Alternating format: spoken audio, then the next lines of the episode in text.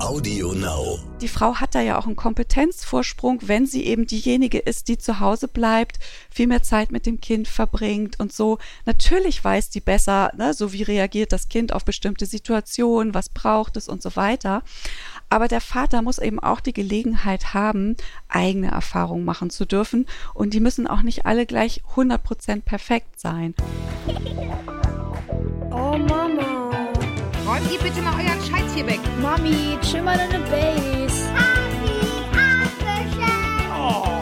Herzlich willkommen und schön, dass ihr wieder dabei seid bei einer neuen Folge von Elterngespräch, dem Podcast-Talk von Eltern für Eltern. Ich bin Julia Schmidt-Jorzig, habe selbst drei Kinder und jeden Tag neue Fragen rund ums Familienleben. Heute an Annika Bökenhauer, Psychotherapeutin nach dem Heilpraktikergesetz und emotionsfokussierte Paartherapeutin. Und Sebastian Mewis, Diplom-Sozialpädagoge seines Zeichens und ebenfalls Paartherapeut. Die beiden bilden mit ihren drei Kindern nicht nur eine Patchwork-Familie, sondern beraten in ihrer Göttinger Praxis auch viele Paare, die aus ganz und gar unterschiedlichen Gründen zu ihnen kommen. Mit ihnen will ich darüber sprechen, wie Paare es schaffen können, die allerersten Jahre mit Kind zu überstehen. Denn viele empfinden gerade die ersten Jahre mit Baby und Kleinkind als sehr belastend in einer Beziehung. Ich sage gleich, wir sparen das Thema Sex in dieser Folge nur deshalb etwas aus heute, weil wir dazu mit den beiden eine Extrasendung machen werden. Aber natürlich werden wir das Thema trotzdem streifen. Denn es gehört ja zu unserem Leben dazu. Jedenfalls vor der Geburt mit Kindern. Ha, kleiner Scherz. Willkommen. Ähm, wir sind gleich mitten im Thema. Schön, dass Sie Zeit für uns finden, Sie beide. Ja, hallo. Ja, Herzlich hallo. willkommen auch von meiner Seite und herzlichen Dank für die Möglichkeit hier zu sprechen. Ja, danke für die Einladung. Ich muss jetzt mal gleich ganz doof fragen, Frau Bökenhauer. Ähm, wie kann man Paartherapie sonst machen, wenn nicht emotionsfokussiert? Über das Wort bin ich doch gestolpert. Ja, äh, natürlich spielen Emotionen oder Gefühle immer eine große Rolle.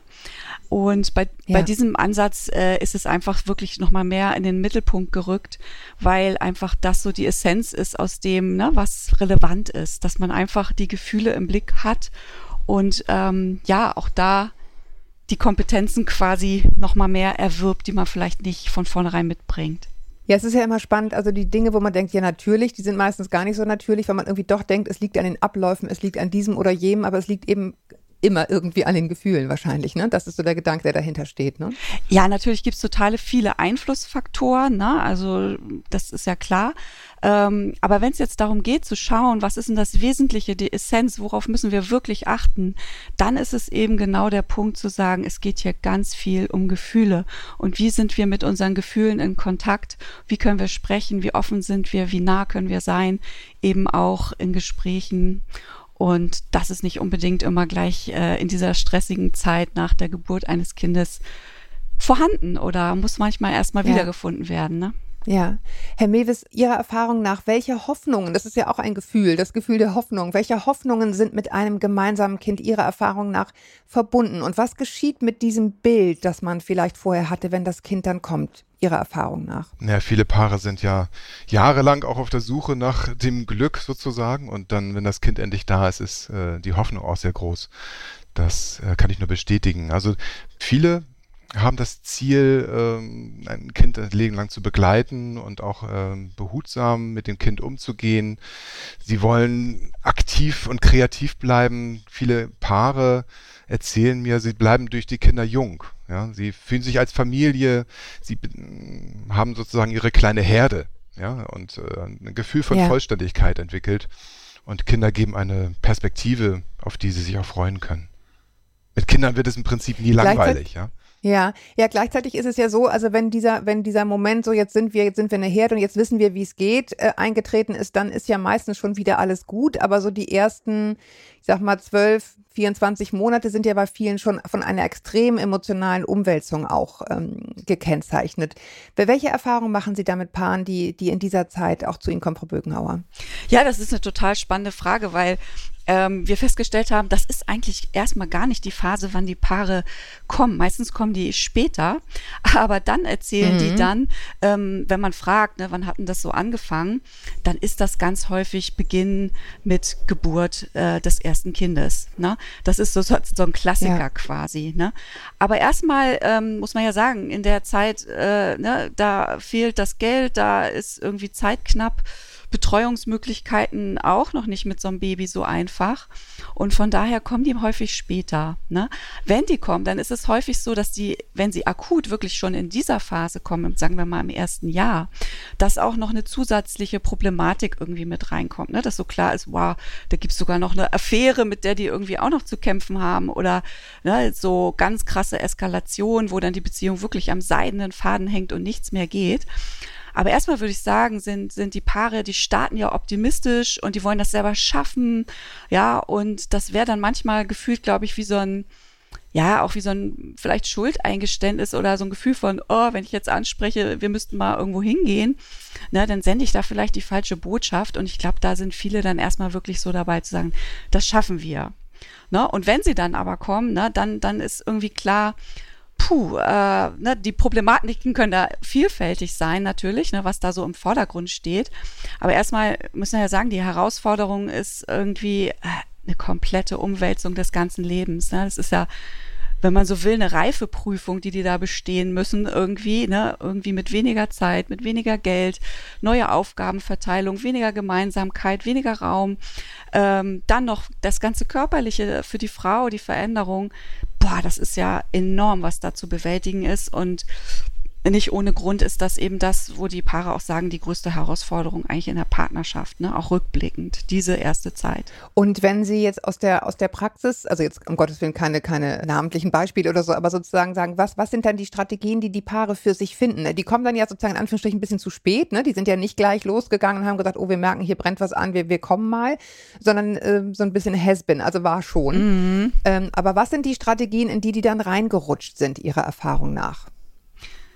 Also ich finde erstmal starten die ja mit einem Enthusiasmus und einer Begeisterung. Meistens sage ich jetzt mal, ne, wenn die Voraussetzungen auch so waren, dass es ein Wunschkind und so äh, oder auch selbst wenn nicht, kriegen ja viele da eine gute Kurve zu sagen, hey, das ist jetzt das, was wir machen und wollen und ähm, wo die sich dann irgendwie ähm, verlieren, sage ich jetzt mal, das ist eben häufig, jeder will sein Paar total gut machen und konzentriert sich und stürzt sich rein.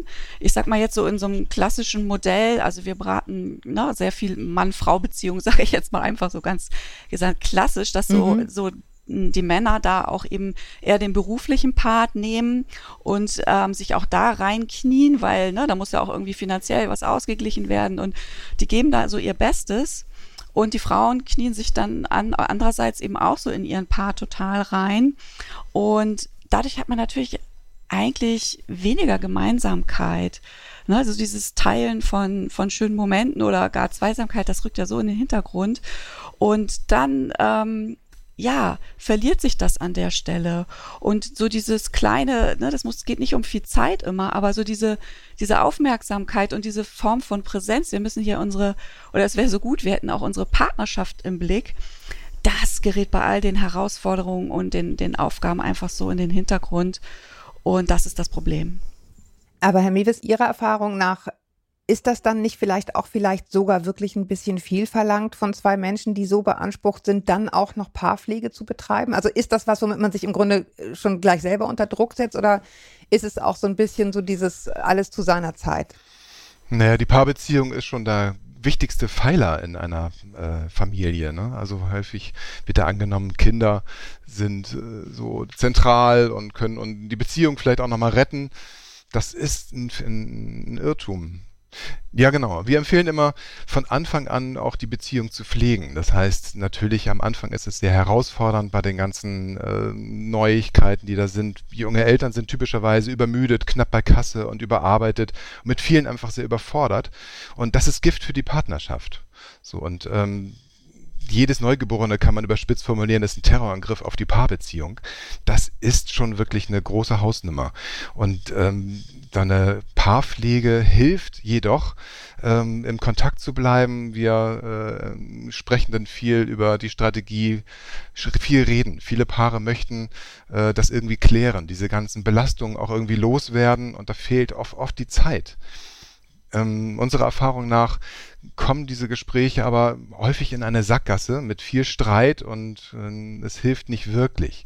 Und da können wir in unserer Praxis manchmal die äh, Möglichkeit geben, das auch so ein bisschen einzuüben und das äh, ja. zu Ja. Sebastian, darf ich das ergänzen? So, ja, das finde ich auch total, ne? So, und dann ist, kommt ja manchmal so dieses Argument, na ja, aber wie soll das denn auch noch gehen in dieser Zeit, ne, wo die Herausforderungen so groß sind?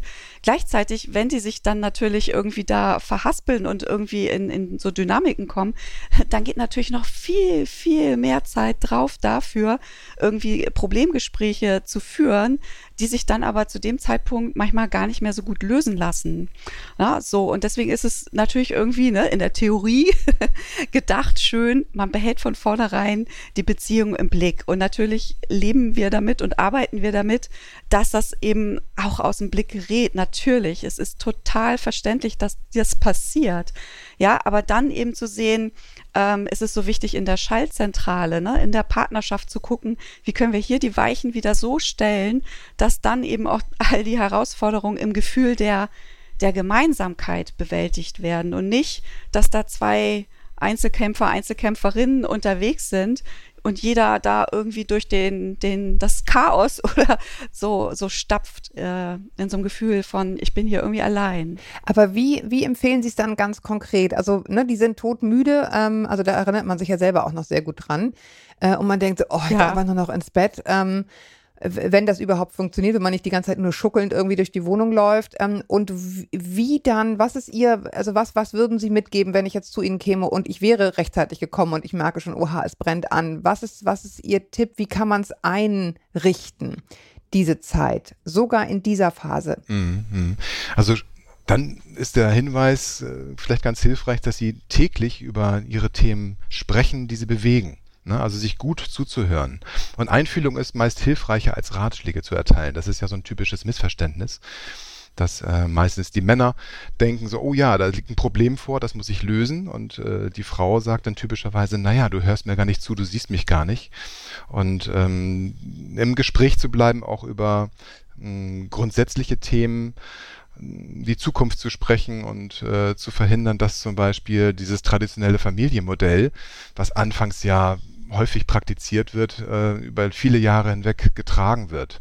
Da entstehen häufig gerade bei den Müttern längerfristig große Unzufriedenheiten und das kommt zu viel Frust dieses drüber sprechen, Sie haben ja gesagt, manchmal dreht man sich dann auch im Kreis. Ne? Das endet dann irgendwie in so Vorwürfen. Ich selber sozusagen habe das sehr stark genau empfunden, wie Sie das auch sagen, dass man eigentlich nur mal drüber reden will und der andere irgendwie denkt, er muss es lösen oder er muss jetzt irgendwie eine Antwort haben oder er muss sich irgendwie verteidigen, dabei will man es einfach nur sagen.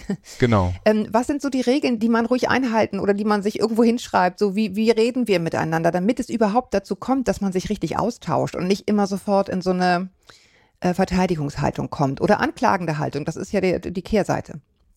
Ähm, ich glaube, ich erkläre das immer so ähm, so ein bisschen hintenrum, sage ich jetzt mal, weil so Regeln, das das äh, sage ich mhm. eigentlich gar nicht so richtig. Ich versuche deutlich zu machen, ich finde den Paarforscher John Gottman da sehr hilfreich. Der hat so diese 5 zu 1 Formel entwickelt und das heißt, ähm, wir brauchen fünf positive Signale oder Rückmeldungen oder Wertschätzung ähm, im Verhältnis zu einem kritischen Punkt.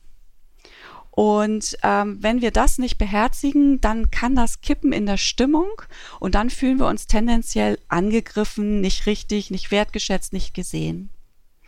Und das ist, finde ich, so der Ansatzpunkt zu sagen, ähm, wenn wir anfangen, uns sehr viel zu kritisieren, Vorwürfe zu machen, unsere Unzufriedenheit mitzuteilen, ähm, dann gerät auch die andere Person in, in eine Überforderung auch damit, weil das ist dann bei all dem eben auch nicht mehr verarbeitbar. Und da braucht es eben genau diesen Punkt zu sagen, 5 zu 1, ne? so manchmal so im Alltag zu erinnern, 5 zu 1, ne? wenn ich irgendwie möchte, dass meine Kritik ankommt, dass ich äh, da auch Gehör finde und Verständnis, ähm, dann braucht es eben diese andere Seite. Und das ist auch der Effekt, den man am Anfang, also wenn Paare am Anfang kommen, sieht. Ja, also es gibt einmal ich erkläre das immer gerne mit so einer Waagschale oder zwei Waagschalen und auf der einen Seite ist so dieses schwere Problem und die Waagschale hängt tief, ja. Und die andere Waagschale, da ist irgendwie das Gute drin, die, die Wertschätzung, die Ressourcen, das, was das Paar kann. Und die Waagschale, die ist häufig am Anfang eben gefühlt nicht so gefüllt. Und man kann eben auf beiden Seiten arbeiten. Man kann das Problem analysieren und verstehen und so. Aber man kann am Anfang eigentlich viel leichter auf der anderen Waagschale arbeiten, quasi, indem man guckt, Mensch, was ist denn das, was euch verbindet, was ihr könnt, wo ihr wisst, das fällt euch jetzt vielleicht auch in dieser jetzigen momentanen Situation nicht so schwer, das manchmal zu machen. So Kleinigkeiten, ja. So. Und das zu stärken, also wieder diesen Mhm. Teil der Wertschätzung. Und dann arbeitet man im quasi mit diesem 5 zu 1. Und dann ist es eben auch möglich, dass, dass die Kritik oder die Probleme, die ich habe, ein ganz anderes Gehör finden. Weil ich werde ja auch gesehen und gehört, ja, wenn ich das bekomme quasi. Und sonst ist es diese Gleichzeitigkeit Ja. das Problem. Ne? Da, der Vorwurf geht von, von der einen Seite zur anderen Seite. Ne? Und die reden beide gleichzeitig. Und beide wollen gleichzeitig gehört werden. Und das funktioniert eben nicht. Ne? Ja, das ist jetzt ja sozusagen das, ja, das, das Miteinander. Also sozusagen, ich, ich, ich adressiere etwas an dich. Also ich habe jetzt äh, neulich, äh, so viel da aus dem Nähkästchen geplaudert, irgendwie äh, alte Filme angeguckt und habe zufällig in meine eigene Rede reingehört auf der Taufe unseres ersten Kindes. Und ich habe dann nur einen Satz daraus, ist mir sehr in Erinnerung geblieben, nämlich, ich habe den Unterschied zwischen Mann und Frau noch nie so doll gespürt wie in diesem Jahr. Und das war ja was, was letztendlich nur zu, was, was sozusagen nur mit mir zu tun hatte. Das war, hatte, hatte gar keine Adresse, sondern das ist eben Ja. das, was in einem passiert. Und, und da würde mich jetzt äh, interessieren, Herr Mewes, diese, diese Umdeutung von, von Frau zu Mutter, von Mann zu Vater, was, was geschieht da bei den, bei den Paaren selber? Also jetzt nicht nur im Austausch mit dem anderen, sondern was haben die zu verarbeiten und wie kann man das denn kommunizieren? Ja, diese Rollenverteilung ist äh, schon manchmal sehr extrem. Was, was passiert, wenn ein, ein Kind dazukommt, das ist ja ein, ein Wechsel von einem Zweier- in ein Dreiersystem. Und ähm, in diesen Streitgesprächen mh, spitzt sich das nochmal so ein bisschen genauer, äh, größer zu. Das größte Problem ist bei so Streitgesprächen, dass wir nicht zuhören, um zu verstehen. Wir hören zu, um zu antworten. Und ähm, öfter mal innezuhalten und sich zu Mhm. fragen, was möchte ich eigentlich wirklich sagen, ist hilft sehr hilfreich. Ja, ähm, das ist schon die Dynamik häufig so, dass äh, die Frauen eine sehr große Beziehungsarbeit leisten, indem sie Sachen ansprechen und aufdecken und sagen, hier, das und das gefällt mir nicht, was äh, können wir hier noch verbessern? Und das kommt bei den Vätern, bei den Männern häufig nicht so gut an, weil sie sich angegriffen fühlen, weil sie eine Kritik darin sehen, sie fühlen sich da nicht genügend gewertschätzt und gesehen. Und da gibt es dann halt die Möglichkeit, diese Spitze zu nehmen, indem wir versuchen, aus, diesen, äh, aus dieser Kritik einen Wunsch zu formulieren. Ja, mit auch äh, Ich-Sätzen, Mhm. Ich-Formulierungen zu sagen, was, was sind meine Bedürfnisse, was, was sind meine Gefühle dabei. Und das kann man lernen und da kann man sich immer wieder äh, daran erinnern zu sagen, ah, ne, kein Vorwurf, sondern Wunsch. Man nennt es auch die VW-Regel. Ja, also aus Vorwürfen werden Wünsche und so ist es in der Regel zielführender, äh, wenn die Gespräche so gestaltet werden. Ja, oder da, darauf wollte ich jetzt hinaus, aber irgendwie, irgendwie beißen sie nicht an. Äh, Dieses äh, Beschreiben lernen, wie es einem geht, oder? Ja. Also das, ähm, ohne dass der andere jetzt Ja. gleich was machen muss. Ja, und das ist eben auch was, was erstmal vielleicht ungewohnt ist. Ne? Also das war ja das, was wir vorhin schon hatten mit diesem eher lösungsorientierten Denken dann vielleicht. Ne? Und dass manchmal einfach dieses, oh, darf ich jetzt mal zehn Minuten jammern und sagen, wie, wie krass dieser Tag heute war und wie frustriert ich bin. Und das hat eigentlich nichts mit dir zu tun, ne? aber ich würde so gerne mal meckern dürfen oder sowas. Ja, und dann das mal so loszuwerden. Und vielleicht geht es der anderen Person nicht, nicht anders und sagt dann auch, oh ja, das kann ich so gut verstehen. Ich will das auch mal loswerden. Und dann, ähm, dann ziehen wir uns ja den Schuh nicht an, dass wir jetzt irgendwie schuld sind oder gemeint sind oder hätten was anderes machen müssen. Ne? Das ist das, ne? So der Punkt, ähm, ja, den ich da noch wichtig finde. Du betonst ja genau auch äh, diese Vorrede, ja. Es hat nichts mit dir zu tun. Und diese Frage, darf ich mal jetzt eben mal ein paar Minuten jammern? Ja, das ist, glaube ich, ganz wichtig auch für die Männer und Väter, Ja, das, ja. das zu hören, ah ja, gut, ich kann mich entspannen und ich habe die Aufgabe zuzuhören. Ja, genau. Ja. Wir hat, ich hatte das ja eben auch angesprochen mit diesem, also was jetzt jedenfalls bei mir geschah, so dieses, dieses, ne, man, man ist ein gleichberechtigtes Paar und äh, die meisten kriegen, was ich nicht heute mit ungefähr Anfang Mitte 30 Kinder. Und äh, dann geht es los mit Still. Man denkt so, huch, äh, was sind das für archaische Gefühle, die da in, irgendwie in einem hochkommen? Dieses Beschützende, dieses, der darf das gar nicht anfassen. Also, un, also bei mir jedenfalls war das unglaublich, was da alles losging. Eine Kaskade an, an, an Dingen, von denen ich niemals dachte, dass ich sie in mir hätte, an, an so Muttergefühlen und ähm, ja, und, und, und Kummer, wenn man denkt, ne, das mit dem Stillen klappt nicht und dann bin ich gar keine richtige Frau, wenn das nicht richtig hinhaut und so weiter. Wie, wie, wie kann man da Entspannung reinbringen in diese ganzen ähm, in diese ganze Findungsphase Mhm. als Paar. Ja, ich spreche da vielleicht mal so, ne, so auch diese Mütterperspektive mal eher an. Ja, also ich finde auch, ähm, dass da ja auch manchmal so, ne, das eine sind so diese Muttergefühle, die auch so irgendwie, ja, so wie Sie gesagt haben, auch, ne, viele Frauen selber überrascht sind, oh, wo kommt denn das jetzt gerade alles her? Und gleichzeitig ja aber auch Also nicht nur die Ja. positiven, ne? Nicht nur die positiven, sondern auch dieses Versagensgefühl. Ja, ja, es genau. Und das ist das an, so der andere Mhm. Punkt, ne? Dass so dieses, ich würde sagen, da ist ja auch so, so viel ähm, Ideal drin und auch ne, so dieser gesellschaftliche Druck vielleicht, ne, so Mhm. in der Phase gucken ja auch alle auf einen gefühlt, ne? Wie machen wir das? Kriegen wir das hin? Ne? Und die Eltern fragen nach und so, ne? Ähm, und viele entwickeln da, finde ich, auch gerade Mütter, ne, so, so eine Art Perfektionismus. Und ich bin immer erstaunt, wie top die Frauen und ne, auch viele Väter, aber ne, so auch vorbereitet sind und was die alles an, an Zeug manchmal mit in so eine Beratung schleppen, ne, so in ihrem Korb und dann noch so, ähm, weil die sind für jede Situation gerüstet sozusagen. Ne? Und das ist auch was, was ich sagen würde, was so in dieser Dynamik ähm, jetzt in so einer klassischen äh, Mann-Frau-Beziehung mit erstem Kind ähm, dann, dann eben so passiert manchmal, dass die Frauen da auch so viel äh, an den Tag legen an, so muss das sein und nicht anders, ähm, dass das für viele Männer an der Stelle dann auch, auch schwierig ist, so diese eigene Beziehung zum Kind aufzubauen, auch ein Stück weit unabhängig von der Mutter. Und das finde ich ist wirklich auch eine Herausforderung, die ich so sehe, ähm, dass die Väter eben auch so ihre eigene Chance und ihren eigenen Raum brauchen für die Entwicklung einer Beziehung mit dem Kind. Und wenn die Mutter da manchmal so, ne, gut gemeint, ist ja irgendwie gar nicht die Frage, aber manchmal doch recht dominant ist, dann, ähm, dann, dann ist es natürlich schwierig Mhm. äh, und das merkt man manchmal einfach auch dann später, ja, dass die Bindung da vielleicht auch nicht so, so ganz so eng werden konnte, ne? Konnte, weil sie verhindert wurde auf eine gewisse Weise auch. Ja, weil man sich da selber im Weg steht und nicht weiß, dass irgendwie so dieser, ne, dieser Wunsch, das alles so gut und so, so schön wie möglich zu machen.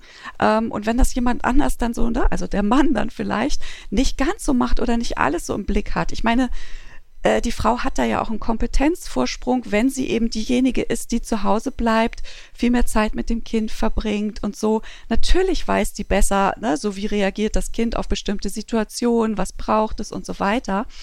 Aber der Vater muss eben auch die Gelegenheit haben, eigene Erfahrungen machen zu dürfen. Und die müssen auch nicht alle gleich 100% perfekt sein. Und wie sage ich das dann als Mutter? Ne? Wie sage ich, äh, hast du auch an die Mütze gedacht? Oder ne, solche Sachen, ähm, dass so klar ist, äh, man, dass, dass die Frauen da nicht in eine doppelte Mutterrolle geraten ne? und dann irgendwie dem Mann da auch noch irgendwie erzählen, wie alles gemacht werden Ja. muss.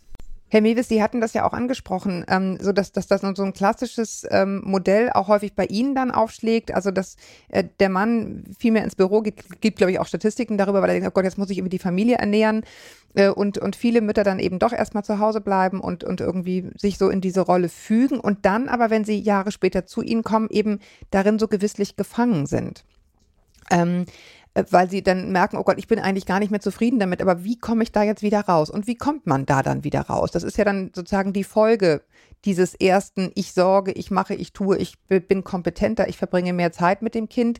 Irgendwann steckt man drin fest. Und wie, wie, wie sind die Strategien, die die Paare entwickeln, die zu ihnen kommen, das dann wieder zu revidieren oder revisionieren sozusagen, nochmal anzugucken und zu sagen, wie machen wir es denn jetzt weiter? Ja, das ist sehr herausfordernd. Gerade also für beide Seiten, wie Frau Bückenhauer das gerade schon erzählt hat, gibt es schon eine Tendenz, dass sich da so eine Rollenverteilung so klar entwickelt. Es ist ja auch irgendwie ähm, offensichtlich, dieses Kind wird häufig gestillt und die, die Mutter fühlt sich da zuständig und die Väter gehen erstmal und stürzen sich in die Arbeit. Es ist äh, häufig so, dass dann die jungen Väter mehr arbeiten als zuvor und das ist schade. Ne? Wir haben jetzt auch die Elternzeit natürlich die Möglichkeit hier in Deutschland so, aber das ist so schade. Ähm, ich habe auch schon Väter gehört, Mensch, hätte ich damals doch mehr Zeit verwendet für meine, für meine Kinder und das habe ich eher dann auch als äh, Pflichtübung gesehen, den Kindern vorzulesen oder so.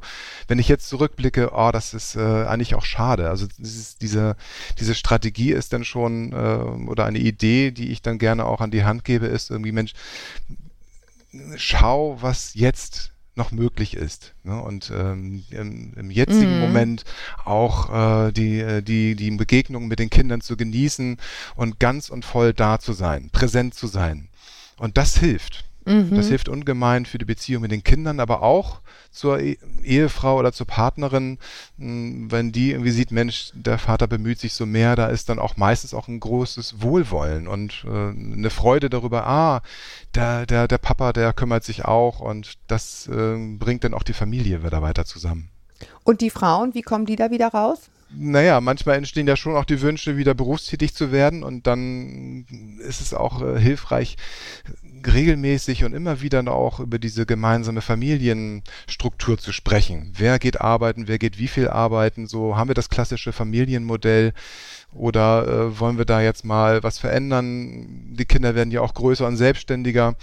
Hm, das ist dann schon eine Möglichkeit, über diese Jobschiene natürlich auch die Zuständigkeiten neu und anders zu verteilen. Und das äh, hilft. Ne? Also wenn die Struktur, die äußeren Rahmenbedingungen entsprechend sind und dann die Väter sich dann auch plötzlich zuständig fühlen und sehen, ah, die, die äh, Ehefrau, die, die Partnerin ist gar nicht zu Hause, jetzt bin ich aber an der Reihe. Ja, darf ich das ergänzen? Also mhm. ähm, ich finde, dass viele Frauen so ähm, dann irgendwann merken, ja, wir haben uns zwar irgendwie mal auf dieses ein Stück weit klassische Familienmodell, du gehst arbeiten, ich bin hier erstmal eine Weile zu Hause geeinigt, aber das stimmt für mich so jetzt nicht mehr. Also jetzt wäre der Zeitpunkt, das auch mal wieder zu ändern. Dass, dass viele da so ein bisschen im Klein-Klein, ähm, so sage ich mal, sich quasi beschweren oder sagen, Mensch, du, ich müsste eigentlich mal Zeit haben für das und das. Ähm, und das aber, sag ich mal, das große Ganze, also wirklich so dieses zu sagen, du, wir sind doch, wir sind gestartet, wir wollten irgendwie so ein gleichberechtigtes Beziehungsmodell und jetzt sind wir ganz woanders gelandet und ich würde gerne mit dir darüber sprechen, wie können wir den Kurs zurück eigentlich finden? So, weil das, das ist nicht das, was, was ich möchte und das ist ja auch nicht das, was du mal wolltest. Wie finden wir den Kurs zurück? Weil dann wird es ja auch ein gemeinsames Thema und nicht mehr so ein Abrackern, ne, kann ich da nochmal eine Stunde Zeit haben, damit ich irgendwie, weiß ich nicht, da meine Bewerbung schreiben kann oder irgendwie so. Und da erlebe ich das bei, bei vielen Frauen, dass die ähm, sich dann auf eine Weise auch, auch zurücknehmen oder nicht so, so klar, dass auch vielleicht ist ja auch schwer, das irgendwie so klar zu formulieren, was es eigentlich ist. Aber wirklich, dass viele da sehr viel so in diesem Kleinen sich so, ja, abstrampeln oder so ich habe die Erfahrung gemacht, also sowohl selbst als auch so im Umfeld, dass auch viel Energie drauf geht in der ersten Zeit, überhaupt erstmal, jetzt mal gar nicht Mann, Frau, sondern anzunehmen, ich habe jetzt eine Entscheidung getroffen, bei der kein Stein auf dem anderen bleibt, nämlich ein Kind zu kriegen. Und, und das wirklich in der Gänze sacken zu lassen. Das ist gar nicht schlimm, also um das mal vorweg, vorweg zu sagen, aber es stimmt eben nicht, alles bleibt, wie es ist. Also viele Paare, die ich erlebe, die denken auch, ja, aber wir werden nicht diese Spießer, die dann irgendwie dieses und jenes machen. Wir, bei uns bleibt alles, wie es ist, nur dass wir ein Kind oben drauf haben. Und die fallen hart, nach meiner Erfahrung. Ja. Weil äh, das, ja, weil das eben äh, einfach nicht möglich ist.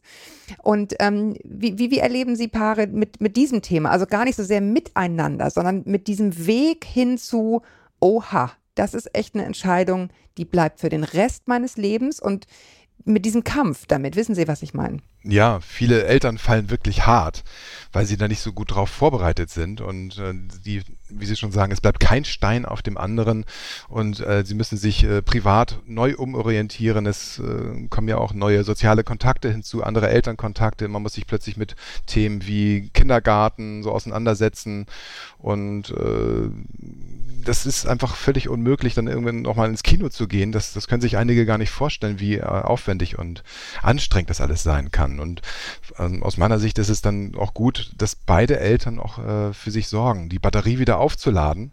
Sonst bleibe ich irgendwann auf der Strecke. Ne? Oder an, mit einem anderen Bild zu sprechen, so mit einer leeren Gießkanne kann ich nicht gießen.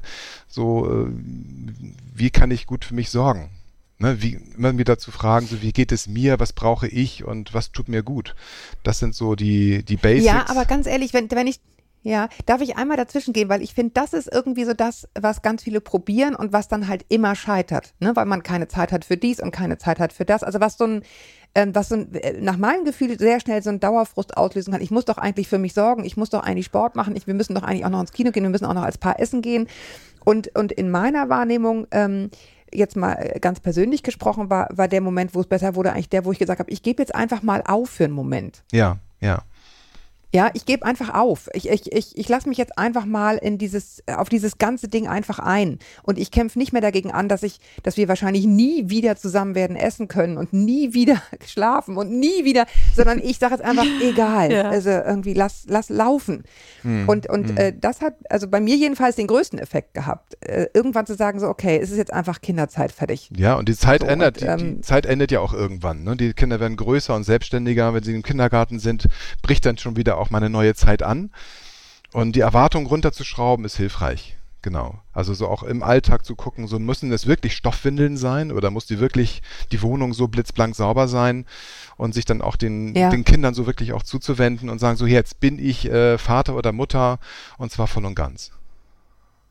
Genau, und ich finde eben auch, ähm, also was ja, weil ich hatte das Alter eben auch gerade erwähnt, das war früher schon anders, dass die Eltern natürlich früher Eltern wurden, also weniger eigenes, selbstbestimmtes Leben hatten, äh, früher dann in diese Familienrolle reingerutscht sind, während wir ja teilweise sehr viel Selbstwirksamkeitsgefühl entwickelt hatten bis Anfang Mitte 30, nach dem Motto, ich habe alles im Griff, wenn ich alles im Griff habe. So, und dann kommt irgendwie so, ein, so eine kleine Bombe, die alles, äh, winzig klein, aber komplett alles sprengt Ja. und man plötzlich akzeptieren muss, und das meinte ich eigentlich eher, ich kann nichts mehr planen. So, es ist einfach so. Wenn ich um 15 Uhr los muss und um 14.59 Uhr ist die Windel voll bis oben zur Schulter, dann werde ich nicht um 15 Uhr das Haus verlassen. Es ist, äh, und, und da so, Ja. das meinte ich mit so einem gewissen Aufgeben, ne? dass man irgendwie, also jetzt nicht sich aufgeben, um Gottes Willen, aber so akzeptieren, dass, dass ich die Dinge nicht mehr im Griff habe. Ich glaube, das fand ich jedenfalls das Schwerste als Frau. Ich weiß nicht, was Ihre, was Ihre Erfahrung ist, ähm, Frau Bökenhauer, wie wie es anderen Frauen geht. Ja, ne, also ich meine, das Leben ist ja bei vielen sowieso geprägt von irgendwelchen To-Do-Listen oder so, ne? Und ähm, das haut dann in der Situation eben noch viel weniger hin. Und es ist total gut eben anzuerkennen, boah, hier ist echt eine Kraft am Werk, die ist irgendwie größer als ich. Und ähm, da auch zu sagen, gut, ähm, manchmal äh, hilft da auch nur zu sagen, es ist, wie es ist. Und ich muss mich drauf einlassen und mal loslassen. Und das kann natürlich auch sein, ne? so bei allen Ansprüchen, was wir jetzt alles für tolle Ideen und Tipps haben, dass es auch mal manchmal gut ist, genau das auch über Bord zu werfen und zu sagen, boah, ich habe auch genug von irgendwelchen Ratschlägen, Ideen und Tipps, sondern ne, ich muss mich hier eigentlich irgendwie auf das einlassen und das ist auch ein ganz individueller Prozess und auch zugeben, manchmal landet man einfach ein Gefühl der Hilflosigkeit. Ähm, das wäre auch seltsam, wenn das nicht ein Stück weit manchmal so wäre. Und eben auch zu merken, ja, da, da, da wächst man rein und es ist auch eine Phase. Ähm, ich würde gerne noch ein ganz anderes, nee, nee, noch nicht, das kommt gleich. Eins noch vorweg. Ich habe ein Zitat von Ihrer Internetseite, über das bin ich gestolpert. Und das lautet, eine gute Nachricht aus der Paarforschung lautet, glückliche Beziehungen sind nicht das Ergebnis langer, harter Arbeit. Haha, das ist, macht doch mal Mut, oder? Sondern, Ja. ja, ich finde, das ist das, was ich vorhin auch schon so mit diesen Waagschalen versucht habe, so ein bisschen ne, näher zu bringen. So, dass eben, ähm, klar, wenn es jetzt erstmal schon schwierig ist, dann braucht es auch manchmal eine harte Phase, da erstmal wieder durchzukommen und zu merken, äh, was ist hier das Problem, wie kriegen wir hier wieder irgendwie ein Bein an Land. Na, aber grundsätzlich wissen wir, wenn wir in die Paarforschung oder Paarkommunikationsforschung gucken, dass die Paare, die sich selbst als dauerhaft glücklich beschreiben, jetzt nicht stundenlang da sitzen und Gespräche führen, sondern da ist so ein, sag ich mal, wenn man so will, Geheimnis dieser glücklichen, dauerhaften Beziehung, dass die eben so Wert auf Kleinigkeiten legen. Ja, also so ein bisschen so diese, diese Achtsamkeit, so, ne, Zettel auf dem Frühstückstisch oder äh, nochmal eine nette Nachricht geschickt oder sowas, dass das einfach so diese 5 zu 1 quasi so stärkt, dass wir uns so gesehen und gewertschätzt fühlen.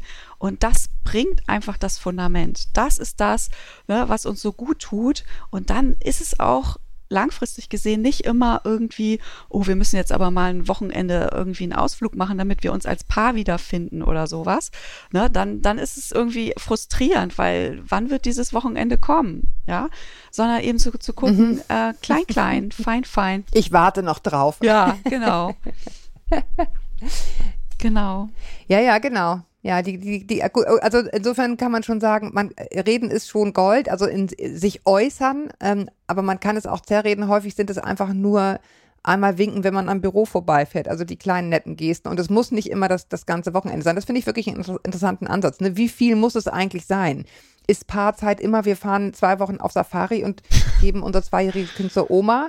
Oder ist es auch einfach, äh, wir reißen uns eine Flasche Wein auf und setzen uns in den Garten, wo die Kinder uns nicht finden? Ja.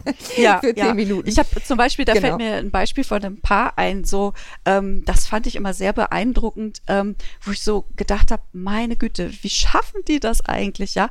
Weil die so wenig Zeit letztendlich irgendwie als Familie und auch miteinander ähm, hatten. Und trotzdem ähm, fand ich, waren die einfach ein super Paar.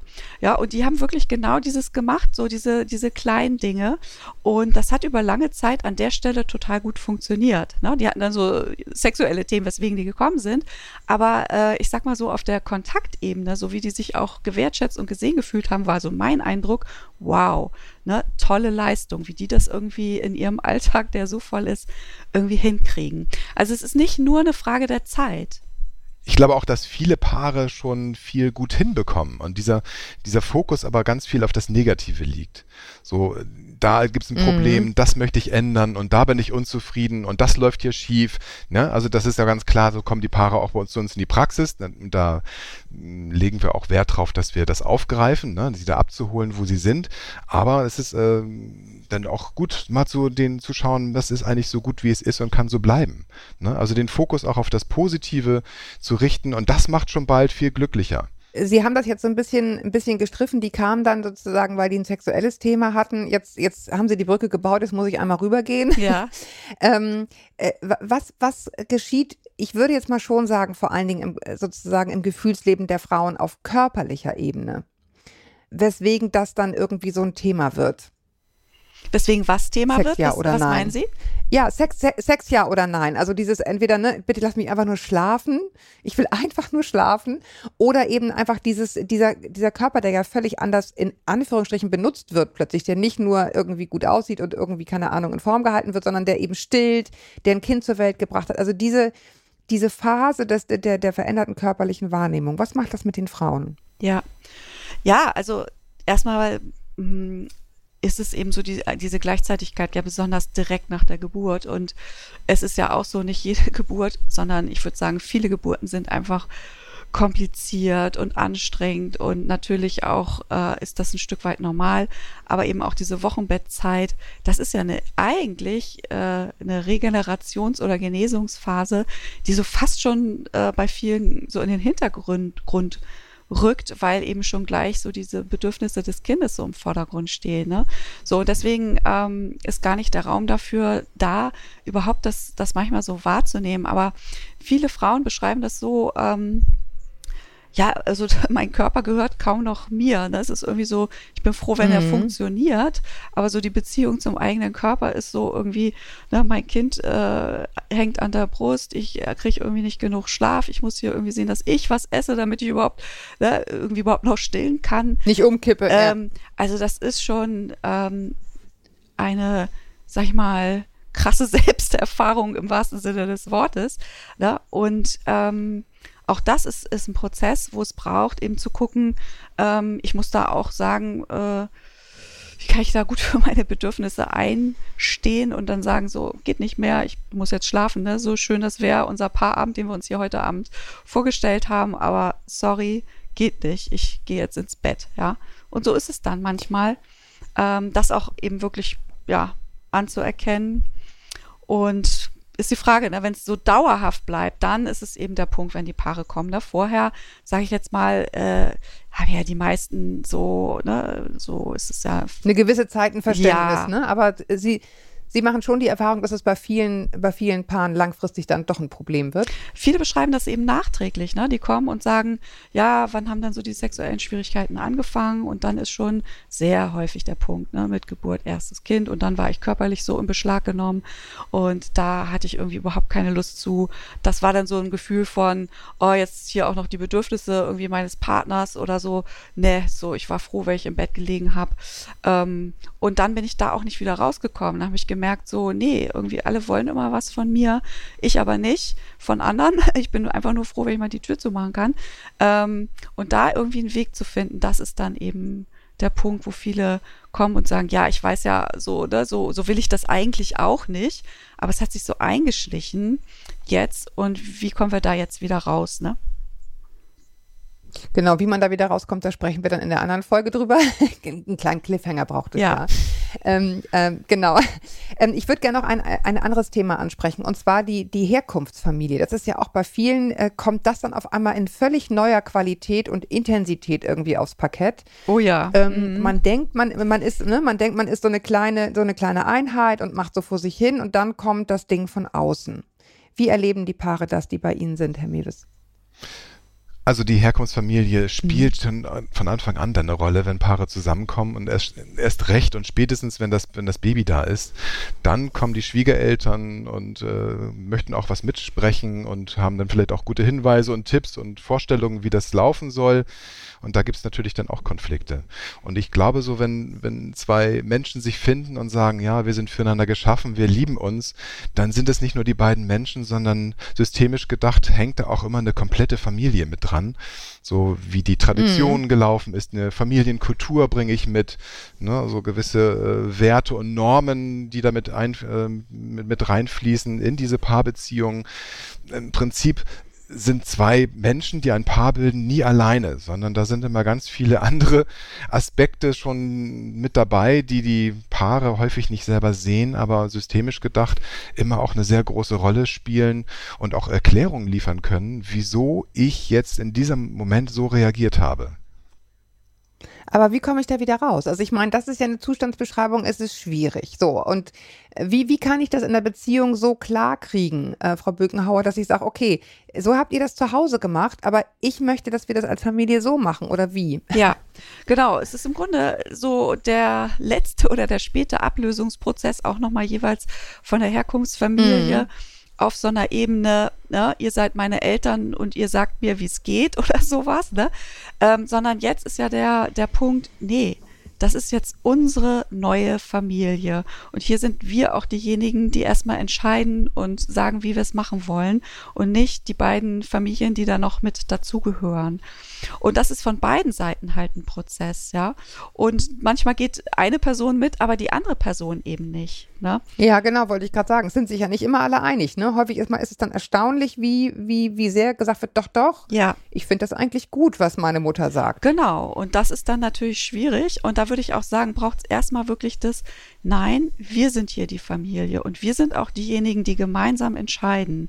Ne, und dann können da Ideen von anderen reinkommen, aber es braucht diesen Moment von, erstmal sind wir hier das Paar und wir sind die Familie. Und den Prozess, den, den muss man erstmal so gehen. Ne? Mir fällt da auch jetzt gerade so ein paar ein, ne, wo, wo, das ist ja dann auch noch kompliziert. Also die lebten dann eben auch quasi mit im, im Haus, äh, der, der Eltern von ihm, also und er war sich da mit seiner Mhm, Mutter mhm. auch tatsächlich immer sehr einig, ne? Und es war für die Frau unwahrscheinlich schwer, da ihre eigene Rolle irgendwie zu finden und die fühlte sich sehr bevormundet. Und das hat eben eigentlich letztendlich bewirkt, dass sie sich zurückgezogen hat, ja. Und dann fing es eben an, dass sie gesagt hat, nee, ich möchte eigentlich gar nicht mehr, dass unser Kind äh, zu deinen Eltern kommt, weil die, die machen so viele Sachen, ähm, so wie die das wollen, aber nicht, nicht wie wir gesagt haben, dass wir es gerne hätten. Und dann mache ich nicht mehr mit. Und das war natürlich ein Pulverfass auch für die Beziehung, ja. Und da war es einfach erstmal auch ein wichtiger Prozess, dass der dass der Vater da auch erstmal so anerkennt, nee, ähm, wir sind hier die zwei und wir sind die Schaltzentrale und wir müssen uns einigen und dann können wir gucken, wie gehen wir mit den Vorstellungen anderer Menschen um. Aber kann es nicht auch ein Teil des Prozesses sein, erstmal überhaupt zu erzählen? Äh, über, also ich meine, man denkt ja, wenn man ein Paar wird, okay, wir sind ein Paar und äh, uns kann niemand was und wir hängen im Grunde auch mit niemandem zusammen. Wir sind gar nicht in irgendeinem System, sondern wir sind wir zwei. So dann kommt das Kind, dann stellt man fest, oh, da kommen die ganzen alten Muster von der eigenen Kindheit hoch. Kann das ein Moment sein, in dem man auch über diese mal wieder sprechen kann oder überhaupt mal spricht? Das tut man ja wahrscheinlich in der ersten Paarphase nicht, weil da ist man ja nur Mann und Frau. Und ähm, haben Sie das mal erlebt, dass das sozusagen bei Paaren auch einen Unterschied macht, wenn die dann einfach ins Erzählen kommen? wa- Warum finde ich denn gut, was meine Mutter macht? Was hat mir denn daran gefallen in meiner Kindheit? Dass man da nochmal in so einen Austausch kommt? Genau. Ja. ja das ist ein das ist ein Prozess der Bewusstwerdung.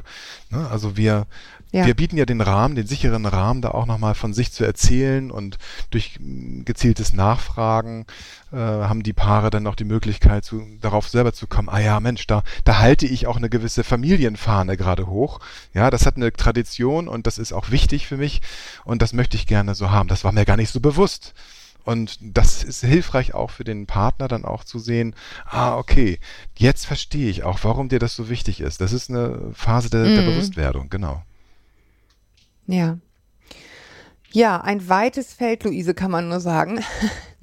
ähm, ich, ich danke Ihnen, dass Sie sich die Zeit genommen haben, uns ein bisschen äh, ja, Einblick gegeben haben in, in die Art und Weise, wie Sie arbeiten und mit welchen Themen die, die Paare da zu Ihnen kommen. Ich glaube, jeder hat sich da in irgendwas wiedergefunden, der, der durch diese ganzen Phasen einmal gelaufen ist. Danke Ihnen jedenfalls für die Zeit. Ja, danke und auch für die schönen Fragen. Prima. Ja, Dankeschön.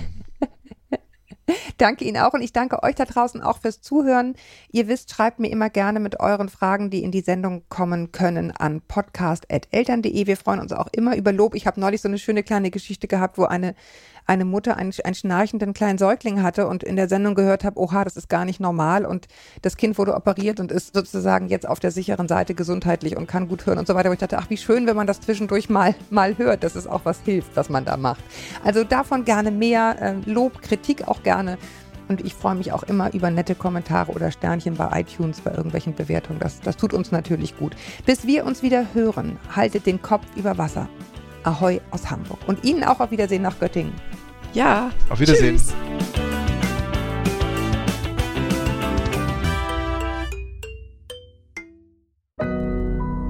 Audio Now.